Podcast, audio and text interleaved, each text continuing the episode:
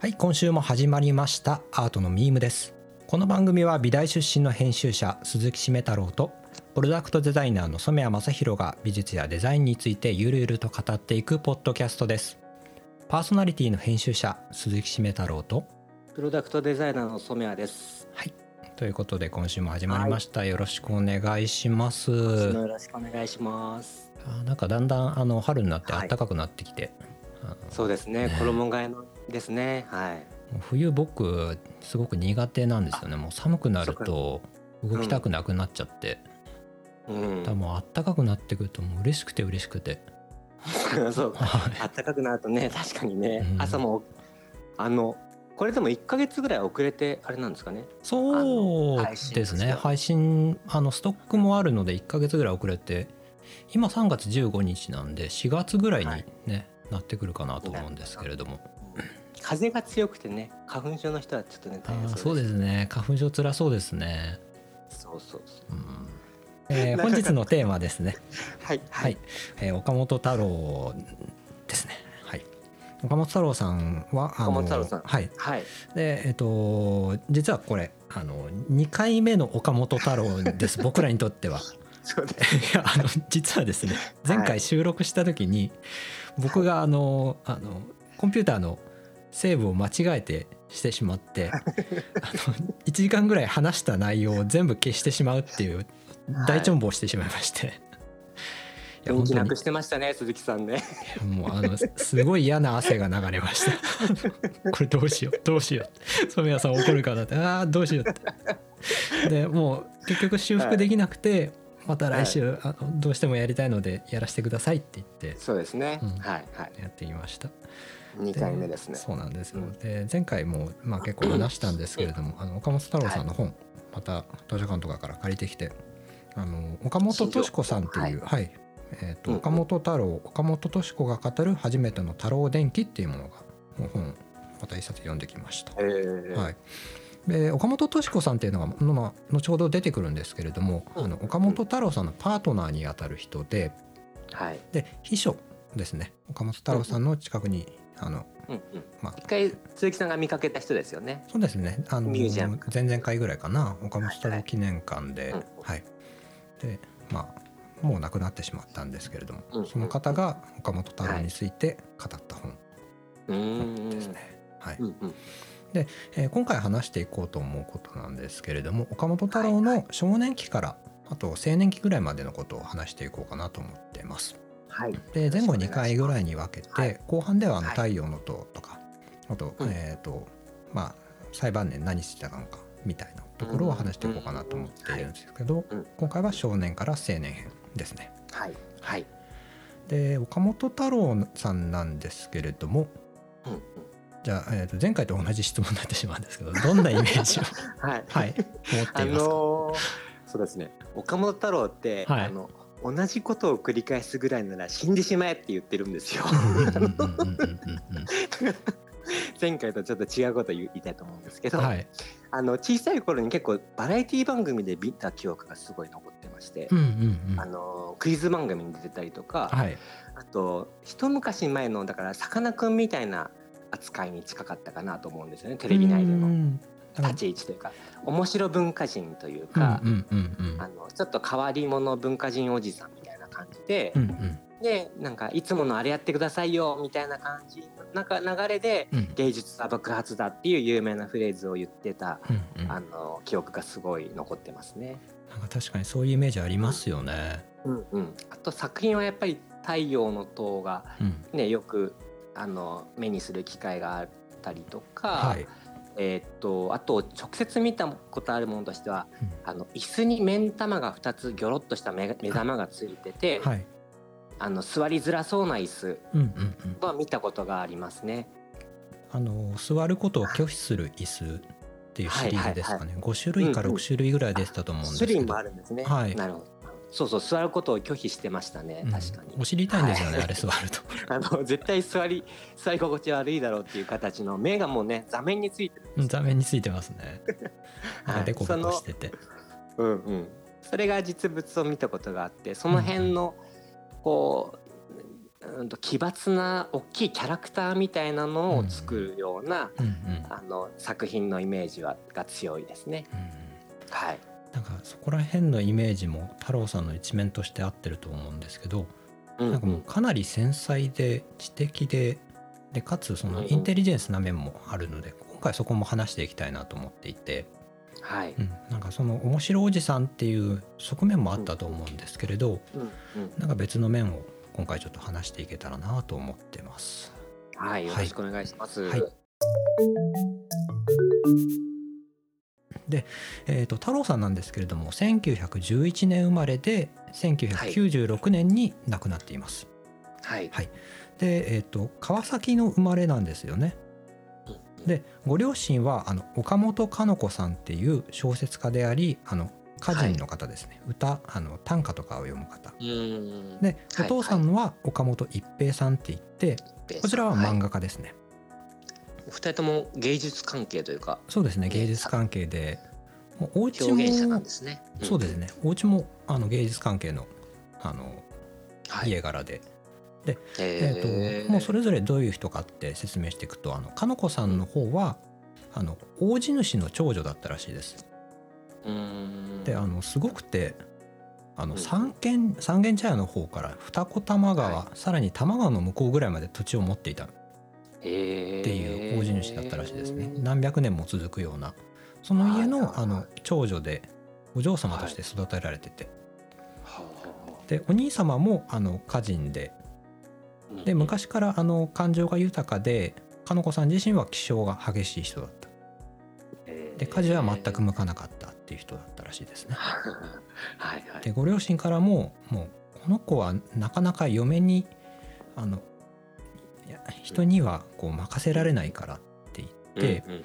でもう家でちょっと歌のお師匠みたいな感じで暮らさせようとしてたみたいです。えあ結婚には向かないんじゃないかっていうふうに、うん、うん、もうご両親がそう思ってたっていうことですね。ですね。で岡本一平さん対する岡本一平さんなんですけれど、うん実家はあの京橋の日本橋の方で。うんうん一平さんのお父さんが書道家の岡本家庭っていう方だったんです。ね。うんうん。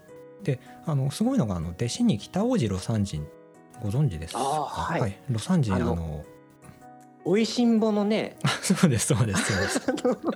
モデルですよねあのそうですね。怖いお父さんのね。はい。はいはいあのモデルにもなった、えーとまあ、書道家であり。いろんなことやってる人ですよねおあのお皿作ったりとかもね。いやなんか一言で表せられないんですよね。あうんの陶芸もやってるし美食クラブみたいなのもやってるし、書道もやるし、うん、美食クラブってあれですよね。おいしんぼですよね。そうですねはい あそこから来たんでしょうね。はいはい。でまあまああの岡本家庭さんって人が北大路魯山人さんど弟子にいるような、えでそんな家に生まれてはいで。あのもう京橋の日本橋って言ったら生粋の江戸っ子じゃないですか。生まれは違うんですけど育ちがもうそこだったので、へえはいはい。でもうあの結構遊び人だったらしいです。あそうなんですね。あのまあ大丈夫ですか、かなこさんと。いやねそこがねまたちょっと後に話すんですけど はい、後でじゃあ大丈夫。はい。ちょっと個性の強い、我の強そうなお二人な感じですね。そうですね。はい。で一平さんが、えー、と東京美術学校これは東京芸術大学の前身となる大学ですね。はい。で西洋絵画を学んでで卒業後は朝日新聞に入社して新聞や雑誌であの漫画に解説文を添えた漫画を描いてたんですね。ええあ、それが一平さんですね。そうですね、はい一平さんの方で。うんでも当時すごい人気で、うん総理大臣の名前は知らなくても岡本一平の名前は知ってるって言われたぐらいで、えでただあのやっぱり江戸っ子だったので稼ぎは良くても、あの宵越しの金は持たない、えなるほどなるほど。でしかもあの一平さんすごいハンサムなんですよあの鼻筋が通ってて、はいはいはい。であのまあ江戸っ子で、まあ、遊び歩いちゃう人だから 結構朝帰りもしばしばだったらしいですね。はいはい。結婚のきっかけなんですけれどもうん。あの一平さんがかの子さんを知って惚れ込んで求婚したそうですね。へえで時にはなんかあの京橋の方から多摩川を泳いでであのかの子さん多摩の方にいたんで、でかのこさんに会いに行った。っていう話と泳いでか会いに行ったんですか？みたいですよなんか。何かの船が渡し船かなんかが止まっちゃったのかな、はいええはいはいはい。っていう話が残ってます。うん。でも本当に惚れ込んでたんでしょうね。情熱的ですね、うん。はい、あのそれにまあ熱意に応えるようにしてかのこさんも、うん。あの一平さんのこと好きになってでご実家も説得して、一生面倒見ますからっていうことで結婚したうんですね。うん。であとまあできちゃった婚っていうところも、まあ、太郎さんがお腹にいてうん。っていうこともあったみたいなんですけれど。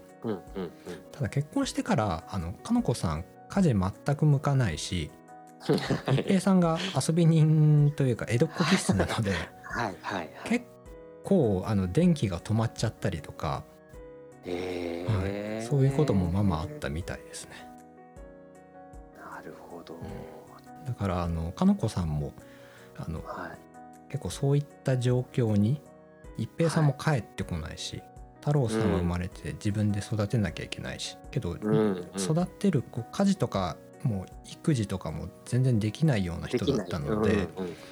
なのですごくこう気に病んじゃってはい。で自分自身やっぱり創作への熱意もあるから、うんうんなのであの、まあ、残ってるエピソードなんですけれど、はいはい。岡本太郎さんをそのなんだろうな自分が執筆に集中したいからうんあの帯に岡本太郎さんぐるぐるにしてで、うん。あの柱のところに巻きつけといて 移動できる範囲を決めといて、はい。で それで自分はあのひたすら机のに向き合って執筆してたみたいなえこともあります。ーまあ家事がねそもそも難しいんじゃ両立なんてしようがないですもん。ねそもそもね。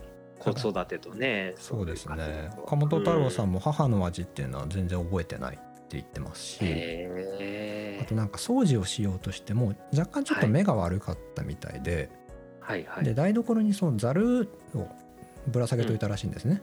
あのうんうん。昔はその三河屋さんみたいなあのサザエさんの三河屋さんみたいあな人が来て、うんで、うん。あの品物置いてってくれてカゴからちょっと取ってもらうお金をえーというはやり方があったみたいなので、漫画に出てきますねそういううんうはいなのであのうん。台所にざるがあったらしいんですけど掃除をしようとしたら、そのうん。ざるごとちょっとあのうん。崩してしまってただうんかのこさんそれに気づかずに小銭がいつも庭に転がってたとか、はい、無頓着なんですかそそうういう。うんみたいなんですよね。えうん。なのでねなんか結構こう苦労したみたいですね。なるほどそれ一番大変なのはまあねあの、うんかのこさんも大変でだとは思うんですけど、はい、お子供ですよね子供の立場としてはね、そういう環境になかなかハードな環境スタートですね。そうですね。ねかのこさん自身もなんか少女がそのまま大人になったような人なので、うんあの母っていう役割になりきれなかったみたいなんですね。はいはいはい。例えばあの、まあ、なんだろうあの恋人を作ってうん、家に住まわせたりとかそれは結婚後どうなん結婚後の話ですね。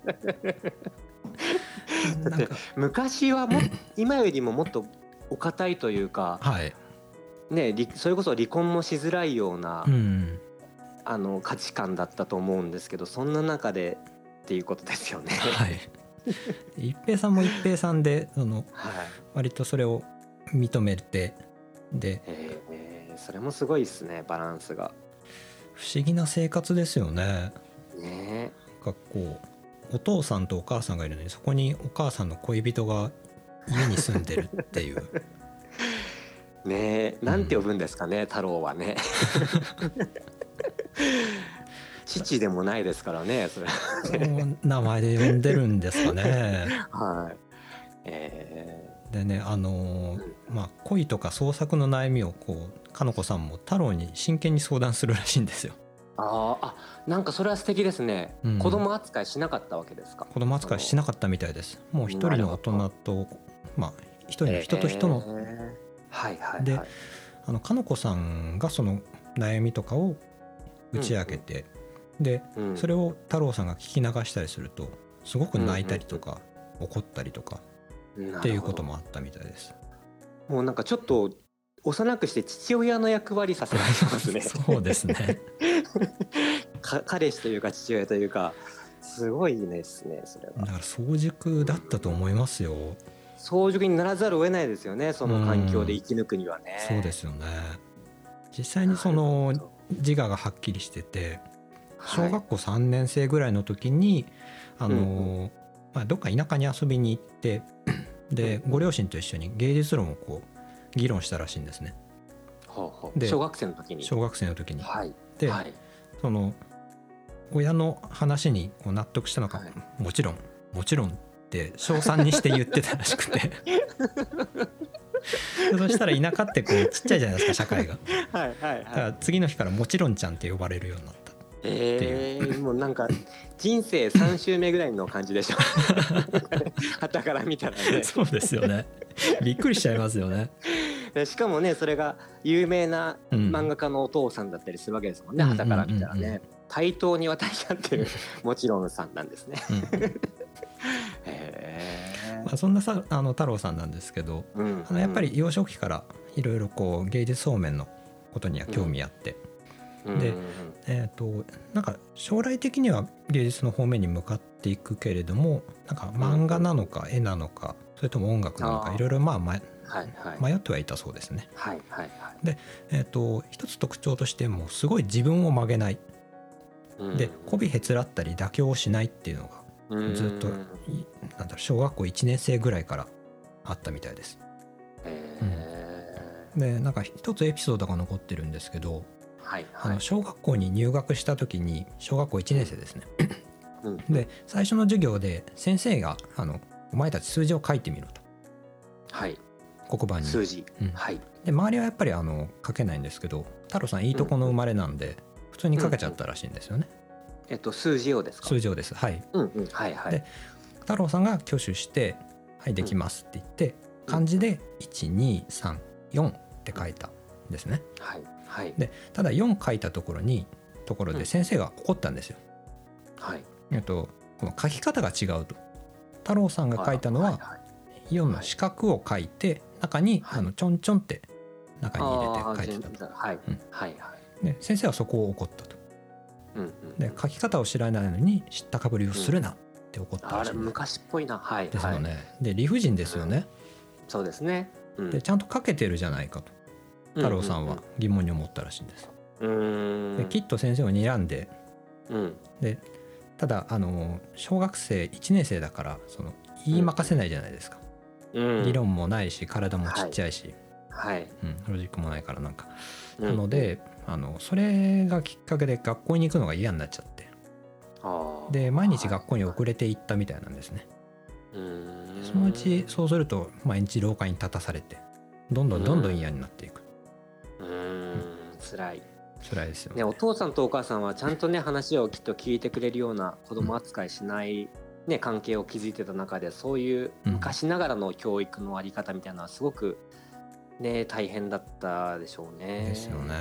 はい。大人を押し付けてくるわけですからね。人と人でね。もうだからねその字を書ける人はいるかみたいなのもうん。明らかにこうできない君たちはできない私は上の立場だっていうのを見せつけるためのうん。ことじゃないですか、うん。おそらく、うんあの狙いとしてはね。うん。ね今ではちょっとねそういうのないと思いますけど、うん。しんどいですねですよそれは。ね。うん。だからそう もうあの学校に行くのが本当に嫌になっちゃって。で、うん。結果3回転校してるんですよ太郎さん。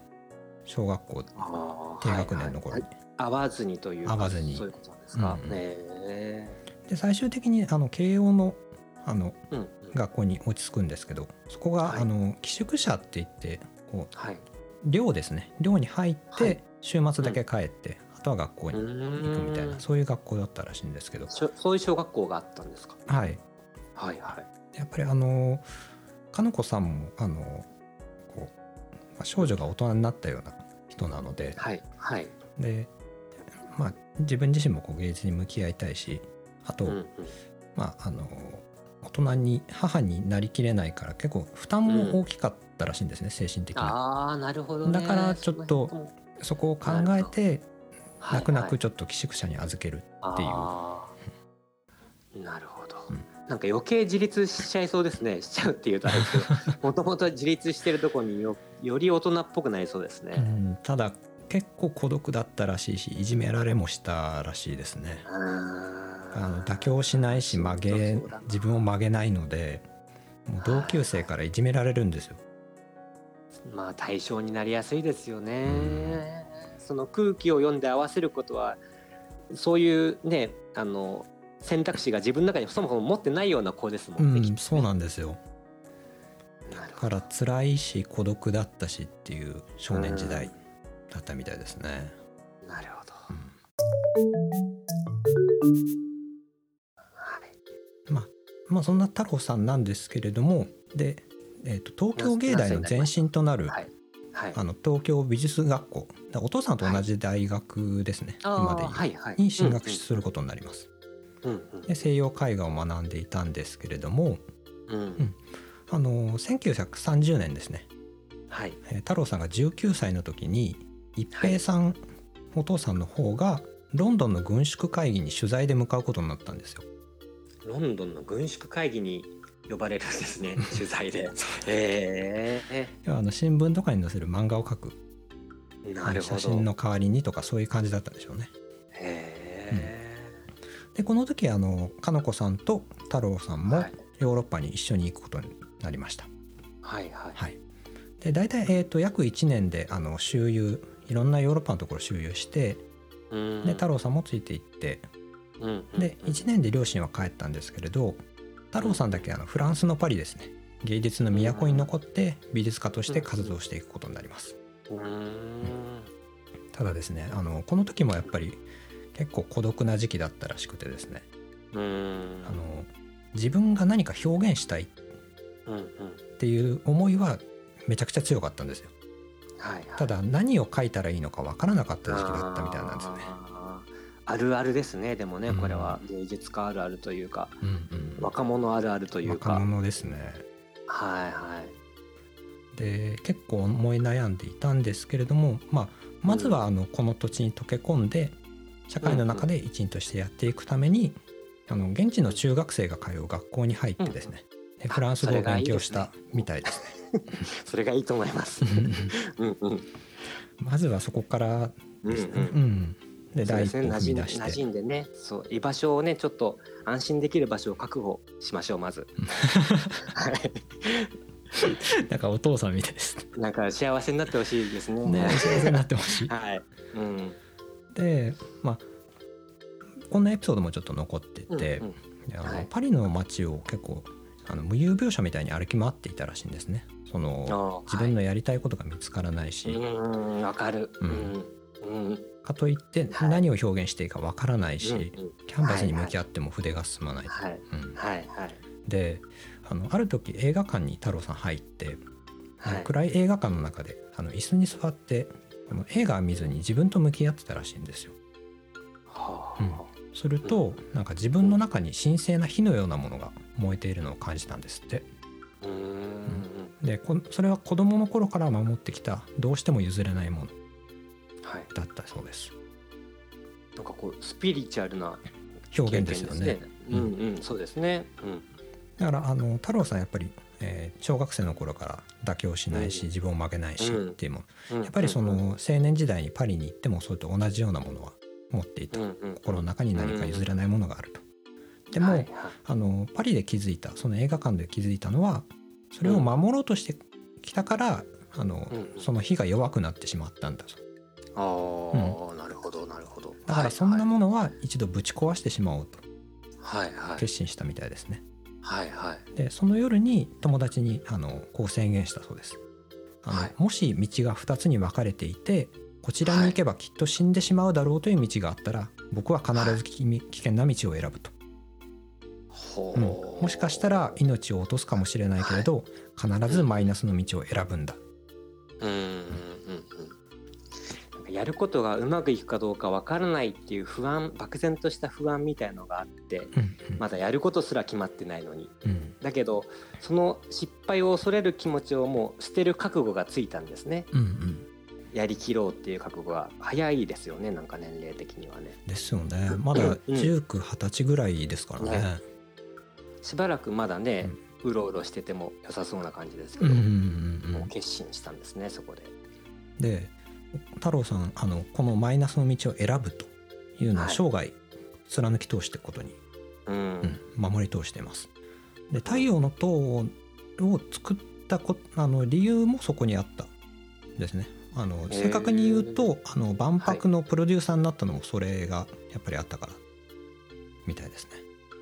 なるほど。まあ、後でそれは繋がってくるわけですか。そうなんです、うん大事な話なんで、うんうん。うん。はいはい。であとこの頃ねあの太郎さんあのピカソにうん。出会います。ピカソって言ってもまあ絵の方なんですけれどパブロ・ピカソですね、はい。もう大活躍中なんですかね当時は。そうですね。うんうん。もうあのなんかパリのギャラリーでピカソの100号ぐらいの大きな絵を見たらしいですね、でもその頃は結構抽象画の領域に入ってるような、まあ、花の絵なんですけれども、うんうんでそれを見た時に本当に線が生き生きしててうん。うんで同時代にの同じ作る人間としてたくましく世の中にぶつかっていくこと、うん。まあ、あのピカソがそうやって世の中にぶつかっていくことに感銘を受けて。え。ーでこれが自分が突き詰める道だ。っていうのを決心したそうですね。え。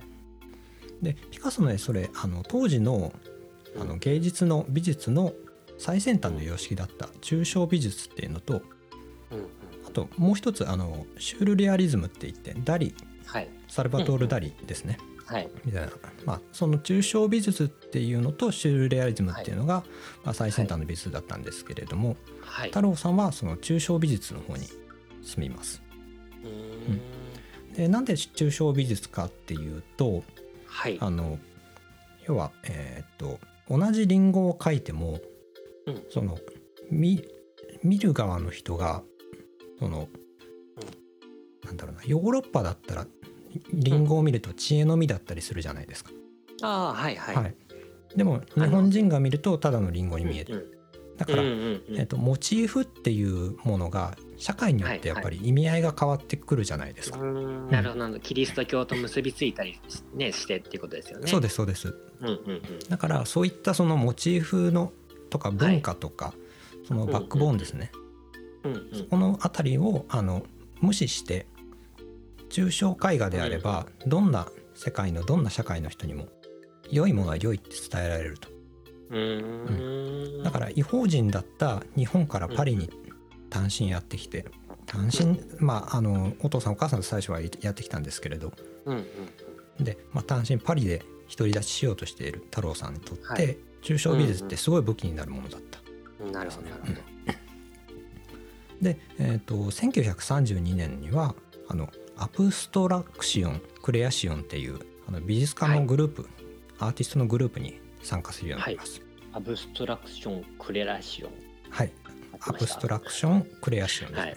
はいはいはいはい。これあのモンドリアンとかカンディースキーみたいな、はいあの抽象美術のまあ巨匠が参加したアーティストのグループです。うん。もうね本当に何を描いたかわかんないような仕上がりの絵を描きますよね。ま あそうですね。わかんないようなっていうかわかんないですよね普通に見たらね。なんか音を絵にししちゃったりとかそういうこともしますよね。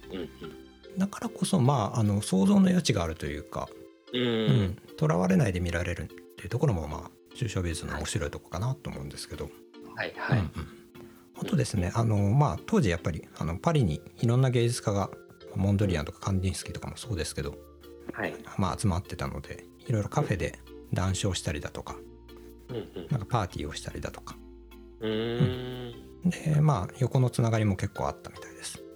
よかった、うんだんだん仲間が仲間というか戦友と的なね人たちが出てきましたね。そうですね。はい。で近所にはあの太郎さんのアパートの近所にはジャコメッティっているじゃないですか、アルベルト・ジャコメッティっていうあの、うんうんなんか線みたいな細い細い人のねよく折れないなみたいな。なんでしょそうですね。運ぶの怖怖いなっていう感じの彫刻ですよね。負けちゃったらちょっとわーっていう、はい。まあそのジャコメッティのアトリエもあっはい。てよく遊びに行ったみたいですね、へえ、で、えっと1936年ですね。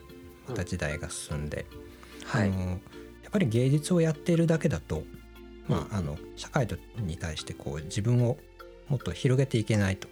うんうん。なのであの哲学だったりだとかあと文化人類学みたいなその芸術とは関係ない分野の学問も収めようとしていますね。はいはい25歳ぐらいからなんですね。そうですね。36だとね。えー勉強熱心であのパリのソルボンヌ大学っていうところで、はい。あのはい文化人類学者のマルセル・モースっていう方うん。これは文化人類学の,、まあ、あの父みたいな人なんですけれど、うん有名な人ですよね。多分本のあの著者のところで見たことありますね。うんうんマルセルあの贈与論とかで有名な人ですね。うーん。うんでその人から教えを受けたりしてます。うんうんでここでのその文化人類学的なあの知識みたいなところも興味だったりとかですねそれもあの日本に帰ってからの活動に結構結びついてくるんですよ。はでさらに、えー37年ですね1937年には代表作の「痛ましき腕」っていうものを発表しています。あはいうん。魂球で。はい、これ教科書にね載ってたりしますよね。美術とかそうですねね。あの、まあ、暗い背景にあの大きな赤いリボンをつけた顔が見えない男性がいますと。で暗いな。はいはい。イメージつきます？今ねあの、うん手元に実はプリントアウトした痛ましき腕がうんうんうん手元にありましてはいなんと言うんでしょうかねなんか腕になんかリボンみたいなものが、その大きな赤いリボンをつけた男性が腕を手前にこ腕これ削れてますよね。リボンが巻かれてるみたいになってるんですけどんうん。一段くぼんでいるので、うはい。腕がこう帯状にこう削り取られてるみたいになっていて、うんうんうん。でその腕は拳をギュッと握った感じですね、なんか傷がつけられたような感じになってますよね。そうですね。で鮮血がにじみ出てるような、はいうん。痛そう。ん、なんかその孤独感というかこのう、うん。張り詰めた緊張感というかそれが感じ取れるような作品です。はい、うん。うんうん、思い詰めた感じがしますね、うん。なんか当時のその太郎の心象を表しているようなそんな絵だなって思うんですけれど、うんうん。なんか仲間もできてなんとなく道も見えてきて、うん。ただやっぱりその自分の中でやっぱり一角の芸術家になるぞっていうこううんうん。ピカソも乗り越えたいって言っているので太郎さんってうんうん。うんだからうんうんうん。覚悟だったりとか緊張感うん。みたいなところですね、はい。その真剣さが出てるような絵だなって思うんですけれど、そうですうね、ん。なんかイイメージにある岡本太郎さんのこう元気な感じとか、あはい。の色合いの派手な感じとかそういうのともちょっと違いますよね。そうですね。なんか原色を使ったあの、はい。絵が太郎さんやっぱり帰国してから多いんですけれど、うんそうですよね。なんかパリ時代はあのなんだろうな原色はす使っているものもあるんだけど結構暗い色合いのものが多いんですよ。うんうんうんあの教科書に載ってる絵絵としては覚えてるんですけど岡本太郎さんと思ってなかったです僕。あなんとなくのうん、違いますよね。誰の絵か知らなかったこの絵は。うん、へえ。ちょっとこの痛ましい腕っていうのは写実写実的ですよね。うんうん太郎さんの抽象とは言いつつもねうんうんうんうん。うん、なんか印象はちょっと違いますよね。そうですね。ただなんか頭がねリボンになっちゃってるようなうんうんうん顔がどこにあるのかわかんないなちょっとそういう現実的じゃない部分もあってうんうんどうとでも受け取れるってあたりが抽象的っていうことになるんですかね。うんうんうん。まああのこの頃が26歳の頃ですね。でうん初の画集も出版しています、向こうで。ううんん。でまああのその後、えっとまあパリに入ってから10年ぐらいはパリに住むんですけど、はい。うんまあ、芸術家としてどのようにこうどのような方向性で表現していくかうんあとはどのように社会と接するかを模索した時期だったと言えるかなと思います。うんはいはい。ただあの一方でその友情だったりとかあの甘酸っぽい、甘酸っぱい恋ですねみたいなのもたくさん経験したようで,、はいはい。でエッセイとか読むとその現地の女性との恋模様が紹介されてて 結構ね昔の人結構残すんですねそういうそうみたいですね。というか、ご両親譲りですね。うんあのそれすらはいもその文学に変えてしまうというか表現に変えてしまうようなところははい。なんか感じられますね。うん結構洒落たエピソードもあってうんある時あのカフェであはい。向かい側に座ってた女性が素敵だなと思って目を合わせて、であのその女性もとの目もあったんですね、向こう側からも見て。で、うん。実はその女性あの以前同棲してたらしいんですよ。ほうほそういえば君と暮らしてた時期もあったね。で女性が「そうね。うはい。であの時はすごく楽しかったわ」って。でその後何もなく「じゃあね、はい。またね」って言って別れていくんです。へーそれぐらいなんか軽やかにへー軽やかでなんか洒落た恋愛をしてたらしいんですけほどど。うーんまあなんか日本に比べるとそういううんあの恋愛みたいなのがもうちょっと日常的な自然な特別なことではないのかもしれないですね。うんいろんな人と付き合ってみて相手を決めるみたいな文化がきそうっとね日でしょうね。本では。うんうんなんかまだあのその頃の日本っていうと封建的なところもあったとは思うんですけど、ねそうですよね。それは、ま、それとは全く違うあの、まあ、女性との、うん異性との向かい方ですね、うんうんをしていた。あとはね日本人でそれに馴染めたのはご両親あってのことかもしれないですけどね。うんこう刷り込まれた何かがあるかもしれないですそね。うですね。うーんまあ、この辺りのその様子はうん「あの芸術と青春」という本とかにも書かれてますのでまたよかったら見てきた読んでください。はい。はい。はい。でまあここまであのパリ少年時代からパリ時代の太郎さんをあの紹介してきたんですけどうん。あの面白おじさん単なる面白おじさんじゃないですよね。そうですね、あのー少年時代はね、ちょっと心配だったんですけどね、あの大丈夫かなっていう感じだったんですけどね、ポキッと普通だったら折れちゃうと思うんですよね、家庭がそういう。んんん安心できる家庭ではなかったりとか、はい。学校にも馴染めなかったりとうんか、うん。でまあ、そういうふうに日本で自信がつけられなかった状況の中で海外にね、若くしていったりとかで、うんうん。そこからもう一回よしやってやるぞってなるっていうのは本当にすごいエネルギーだなっていうふうに思いましたね。ものすごいこう強烈な孤独な少年時代を過ごして。うん、でパリに住んでからは、まあ、当時最先端の芸術様式を学んで。うん、だからでしかも大学とかでも哲学だったりとか文化人類学を収めて、うん。だからものすごいこう日本当時の日本人としては珍しいそのインテリジェンスだったんですよね。日本にいたら学べないようなことばっかりですもんね。きっとその最先端の,、あの抽象画だったりとか、はい、えーとね、文化人類学でしたっけ？学んだことだったりっていうのは、芸術家としてはすごくあの恵まれた経験ですよね。そうですね。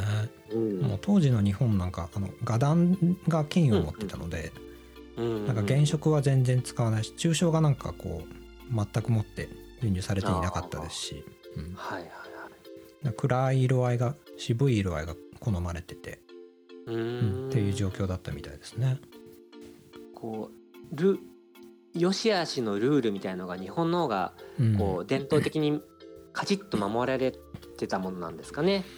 あのうんうん海外のどんどんどんどん新しい何かを発見しようっていう芸術と比べるとうんうんちょっと岡本さんは相性が悪そうですよねその話そうですよねうんでまあ帰国後もまあうん一悶着あったりするんですけどその前に、うんあの1940年にですね、はいあの第二次世界大戦はい起きてドイツのパリ侵攻が起きちゃうんですよ。うんうん。はい。でパリ、えー、とドイツとフランスってこう敵対国だったのでうんでドイツものすごいあの開戦当初は強かったんですよね。うんうん。でどんどんどんどんフランスが攻められちゃってパリも陥落してしまう。うん。その直前にあの太郎さんも帰国しています。ギリギリまでいたんですねそうなんですよ。あのパリに骨を埋める覚悟だった。うん。ただあの自分は違法人でもあるし、うんうん。まあ、戦場に行きたいって言ってもなかなか行けない。うん。で仲間が戦地に行って祖国を守ろうとしてるのに自分は帰国せざるを得ない。うんうん。だから相当悔しかったみたいですね。うん。んそうですよね。本当になんかうん。学んできたこともやっとこれからこう作品に生か生かしていけるようなね、うん。タイミングだと思うんですけどね。ですよね。そこがちょっとこうでもあ不幸でもあり、まあうんうん。別の道を開いたきっかけだったっていうところもあり、はいはいで太郎さんあの日本に帰国するんですけれど、うんまあ、やっぱり当時日本も戦時中だったので、うんうん。あの1942年の頃から従軍して中国に行くことになります。はい。でこの時大体いくつ？30歳ぐらいなんですよ。30でしたか。で周りはもう1819の人たちばっかあはい。りで、まあ、中国の、まあ、結構こう、中国の中でもものすごい暑い、気温が高いところに行くことになって、うん。で兵隊になってもう匍匐前進とかしながら、訓練しながら上官から死後か当ててっていう生活を送ることになります。へえーやっぱり太郎さん的にはきついものがあったらしいですね。ーきついですね。うん。なるほだって芸術家として生まれ育ってきて、どはい。個人のをいかにこうぶつけるかっていうことうん。に注力して生きてきたじゃないですか。うんうん。でもあの軍隊って縦割りじゃないですか。ルールを守らないとはい。弾かれるし叩かれるし。なんかあの小学生の時の記憶がまた戻ってきますね。そうですよね。うん。ただ太郎さんあのここでも曲がらないんですよ。はい。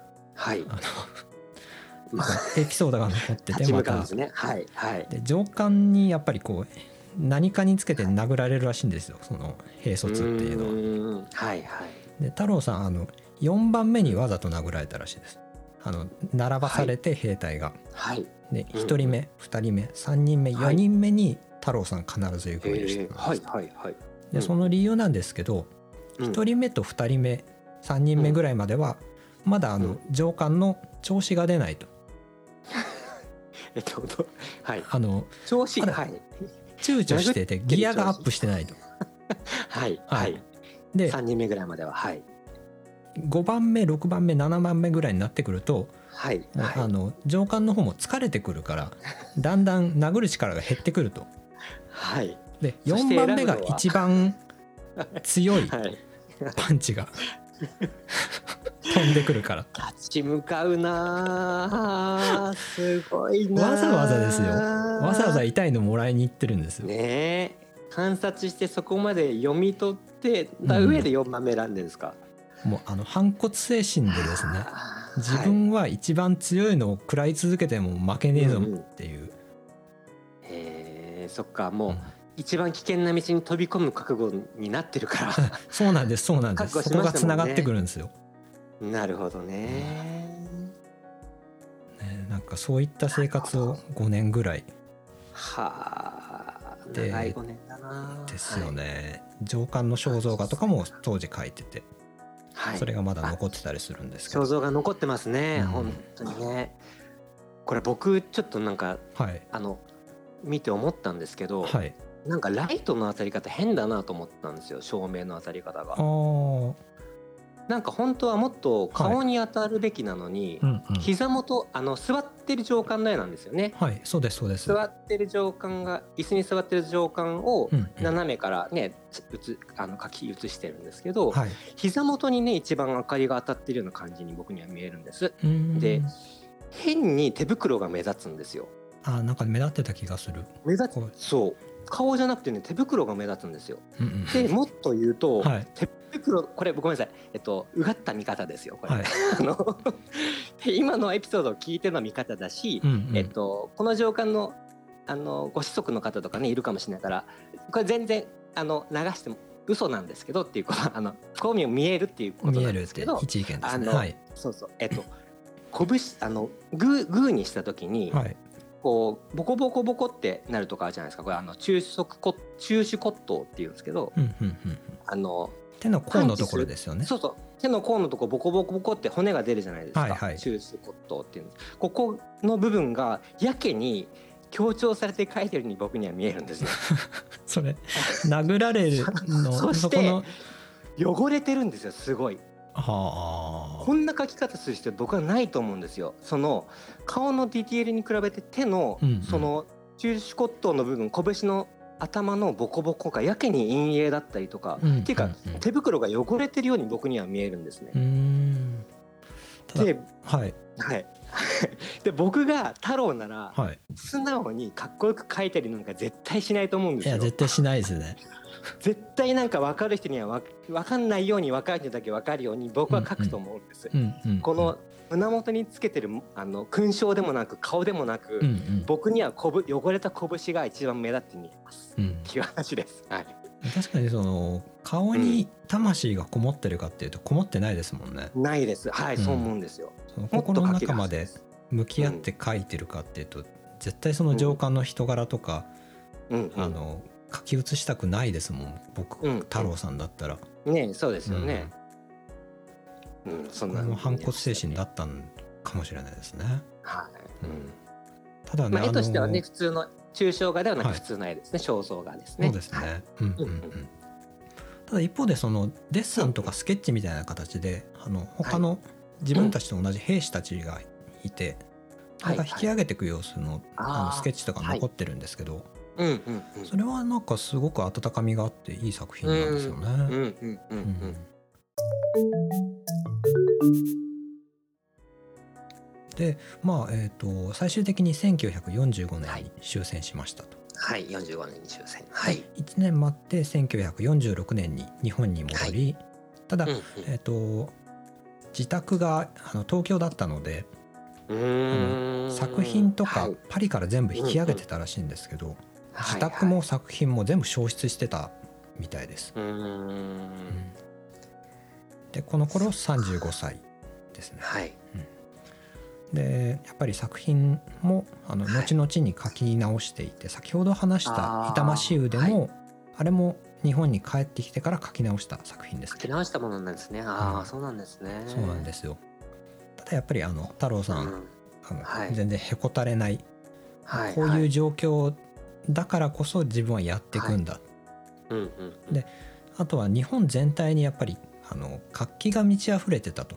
今までの旧体制が覆されて闇市とか行くと、もうこれから何かが始まっていくんだ、何かを生み出していくんだっていうエネルギーがすごい溢れていた、だから落胆もあったでしょうし疲れてもいたとは思うんですけど、うんうん。あのこれから何かを自分たちがやっていくんだっていう思いには溢れてたみたいですね。はいはいはい。でその時人間に活気がねきっと。うんうん。あはい。でその時にですねはい。あのうんうん。太郎さんがまず何とかしなければって思ったのが、はい。日本の画壇なんですよ。へえあのさっき話したみたいに、はいはい。なんか権威がピラミッド化してて、うんうん。はいはい。あの先生に気に入られないとああいい芸術としては認められないみたいな。うんうんうん。で太郎さんは一方でもう最先端の抽象絵画を使って原色使ってるわけじゃないですか。うんうんうん。であの画壇の方のあの展示会とかに持ち込んでも、うん。あの色彩感覚が全くないと。なるほど。酷評されてしまうんですよ。はいはいはい。いや遅れてんのはお前だろっていうのが太郎さうんの考ね。えだと思うんですけど、また画壇のお偉いさんからしたらちょっと邪魔な存在ですもんね。そうですよね。海外のねその全然別の違ったうん。本当はねそっちが本場なのかもしれないですけど、うんうんうん。全然違うあの絵のあり方みたいなのをも持ち帰ってきた若者なわけですもんうん。ね。なんかこ邪魔うですよね。うん、そっちはそっちでどっちの文化が上か下かっていうのはないとは思うんですけれど、はい。はい。はい。まあただそのピラミッド構造のそのてっぺんにいる人たちからは自分たちの権威を脅かしかねないやつらがやつがやってきて、うん。ってなるとまあ怖いですよね。うん。でこの頃の作品なんですけれど「あのはい夜」って作品があります。はい。あのものすごい暗い背景にうん。なんか骸骨とかが引っかかったような恐ろしい木があるんですよ。骸骨引っかかってますね上の方にね。それもあの睨みつ爪谷さん手元にあると思うんですけど、手元にありました。はい。この絵僕大好きですね。いいですね。なんかこうやっぱりこれもまた覚悟を感じますよね。そうですね。なんか、えっ、と森の中こうすごい背筋をピンと伸ばしたうん、うんあれですね。なんかジブリっぽいですね。あの立ち方がね。ジブリのキャラ女性のキャラクターみたいなこう 凛とした感じ。うんうんうんうんうん。で上に骸骨と目が合ってる感じですよねそのそうですね。暗い中にいや骸骨が引っかかってて目が合っててうん、なんかそれこそ漫画とかのはい。あの最後のラスボスと戦う前の見開きみたいな感じがすごいするんですよ。しますね。ワクワク感がすごいですね。これ からうん何かに立ち向かっていくぞっていうような緊張感と覚悟と、でまたこのうん後ろに、この女性が後ろ手に、えっと、ナイフを隠し持ってるじゃないですか。この持ち方がまたよくってあのお料理する時の持ち方じゃないんですよね。はい。逆手に持ってる小指側に、うんあの刃が来るようにしてるんですよ。でこれってつまりその、えっと、包丁をあのお料理の時の持ち方したら、うんうん。あの手首を倒すことで、はい。えっと、刃先を前に伸ばせるじゃないですか、うん。うんこう肘を伸ばした状態でもはい。刃先を前に出せるんですけど、うん。うん逆手にこれ包丁を持ってるんで、うん。あの肘を90度に曲げた状態じゃないとうん。使えないんですよ、このナイフは。だからこうゼロ距離にそうそう踏み込もうとしてるってことですよね。こうダメージ受けずにうん。やってやろうじゃなくてもう、うん。半分噛まれる気覚悟で持ってるんですよね、ナイフをね。でそれがこの女性のあの何ですか？多分、えっと戦ってる中盤で実はナイフを持ってたみたいにやると思うんですけど、うんうん。向こうも向こうであってうん。うんあの上の方に骸骨あるじゃないですか。はい。でこれ読者の人は、えっと、骸骨が敵だと思ってるんですけど実はうん。木がうん。もっと大きな骸骨の形になってるんですよ。そうなんですよね。うん。ね、シルエットが骸骨になってそのうん。青い、青と緑色で描かれたものすごい暗い恐ろしげな骸骨。はい、あじゃあ木だ。木があって。木が絡み合って、うん。でなんか目のところは雷みたいなね、うん。あの火柱みたいなのが上がって目みたいになってるんですけどね。うんうん。分相手も包丁を出しきた出した後に 相手もこっちが実は本体だみたいになって ラスボスの第二形態みたいな。第二形態みたいに。でどっちが勝つかはちょっと分かんないんですけどうん。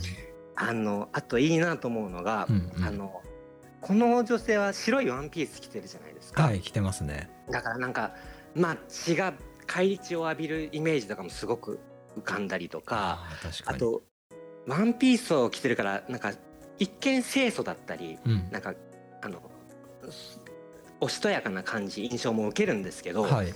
これ髪の毛よく見てくださいあの、うん耳のところからうんインナーカラー入れてるんですよ。ああはいはいはいあの上は黒だけど、はい。中が茶色いみたいな。あの耳に髪の毛かけた時だけ見えるうん。インナーカラーが入っているんですね。今向こうから風が吹いてるんで、うんうん。髪の毛がなびいてインナーから見えてる状態なんですけど。なるほだからこの女性を知ってる近くの人は、よく知らない人はああのおとなしい子ねみたいに多分言ううん思ってると思うんですこど。の女性のこと。うんうんでもインナーカラー入れるような人なんでうんかなり芯はしっかりしていて自分の意見を持った女性なんだろうな、それこそあのかなこさんに近いようなうんうん感じかなって思いました。そんな人が逆手でナイフを持ってはいはいでただじゃ負けない。インファイトで ナイフで戦い挑もうとしてるっていうことですもんねしてる。はい。めちゃめちゃワクワクしますね。これは。かかっこいいですよねかっこいい。すごくかっこいいです。意気込みを感じるしここから果断に立ち向かってやるぞっていう太郎さんの気概も見えね。るし、立ち向かう感じがすごくしますね。もうなんかうん燃え上がっちゃったんでしょうね、うんうんうんもう色彩感覚がゼロだとかって言われて、そうですね。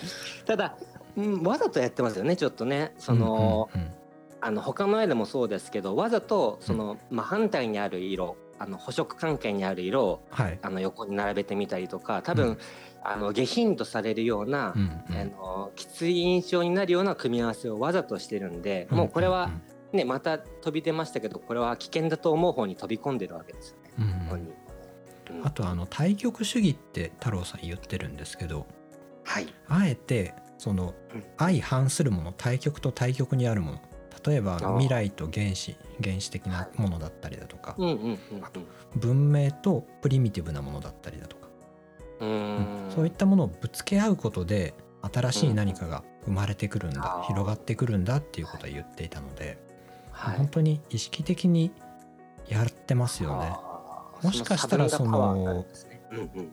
画壇とのそのうん。対局のぶつかり合いも新しい何かを生む試みとして楽しんでいたのかもしれない。なるほどなるほど、うん。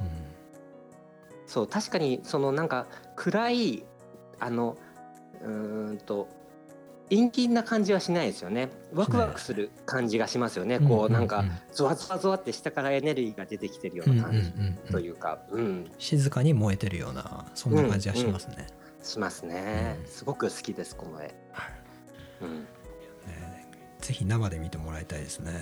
でタイミングが良ければあの川崎にある岡本太郎美術館でも見れると思うので、うーん。うんうん。いややっぱいいですよ。本物見たけど。いいですね。あうん。ですね。あ、はい。前半はまあこの辺りにしようかなと。はい。まあ、日あ本はい。なんかこうはい。すごく強烈な孤独な青春えー少年時代を過ごした太郎少年が、まあはい。パリに渡ってはい。ある程度自我を確立して。はい、でただ失意のうちに帰国して。うん。で日本に戻ったら戻ったで。もううん。画壇ひっくり返してやるぞみたいな、そううん。燃えうん静かに燃えてて。ね、うんうん。でそんな太郎青年？まあ、はい。もうもうもう35歳、35? うん。なので、まあまあそんな大人になった太郎さんがこうこう太陽の塔とかあと明日の神話とか、はい作品を残していくんですけれど、うんそこはちょっと後半になんかね、はい。作風としてはまだちょっと遠い感じしますよねまうんまた変わってきますね、へえ。どんどんどんどどん変わっていくので、そのあたりも話していけたらなと思っています。楽しみです。はい。はい。いやあの2回目なんですけどうんうん。あのはい。いろいろエピソードも前回の収録から付け足して。あのずずいぶん増えましたね もっとねもうちょっとなんかし少年時代もはい。ススムーズにいってる印象だったんです前回は。ただ今回はねいろいろなんか大変そうな背景もあの幼少期の家族の関係だったりうんうん。あのね海外に行った先でも大変な思いしてたりとかその辺が前回にもっとスッと入ってきて、うん。あのすごく今太郎少年を応援してる気持ちともにこう一緒に成長して あの最後の絵とか素晴らしい絵を描いていて、はい。ね本当はうん。あの録音できなかったのも太郎さんがうんうん。あの世から「いやこれはやめてくれ」って NG 出したのかもしれないです。いや実際その完全に鈴木さんの押し間違いです。そんないい話じゃないと。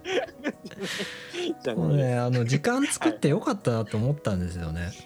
そのね映画館で自分の中の神聖な日を見ついいけて、ねその話ね。ではい。もうマイナスの道を必ず選ぶんだっていう、うんそこがないと、確かに。うん、ここがやっぱりあの生涯貫き通してるので、はい。ううんんうん。自分の中の再発見ですもんね。その自分っていうもののね。そうですねうんうんうん。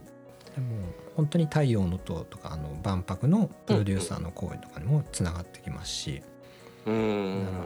ここが原点ではないですけど、まあ、一つのターニングポイントだったなっていうのは思ったので、うんうんうんいや良かったです今日2回目取れて。僕のあれも結構違うこと言ってたでしょ？この間違うこと言ってましたね。あの初めて聞く感じでできたんですよ。あいろいろエピソードがつけ加えたから付け加えられて、そのディティールがしっかり伝わってきたのですごく良かったです、聞けて。ね、あの申し訳ないと思うと同時に、まあ時間作れてよかったなっていうのよかったですはい。ねそうですね。はいはい。あということで前半はいがこの辺りですね。はい、ありがとうございます。ありがとうございます。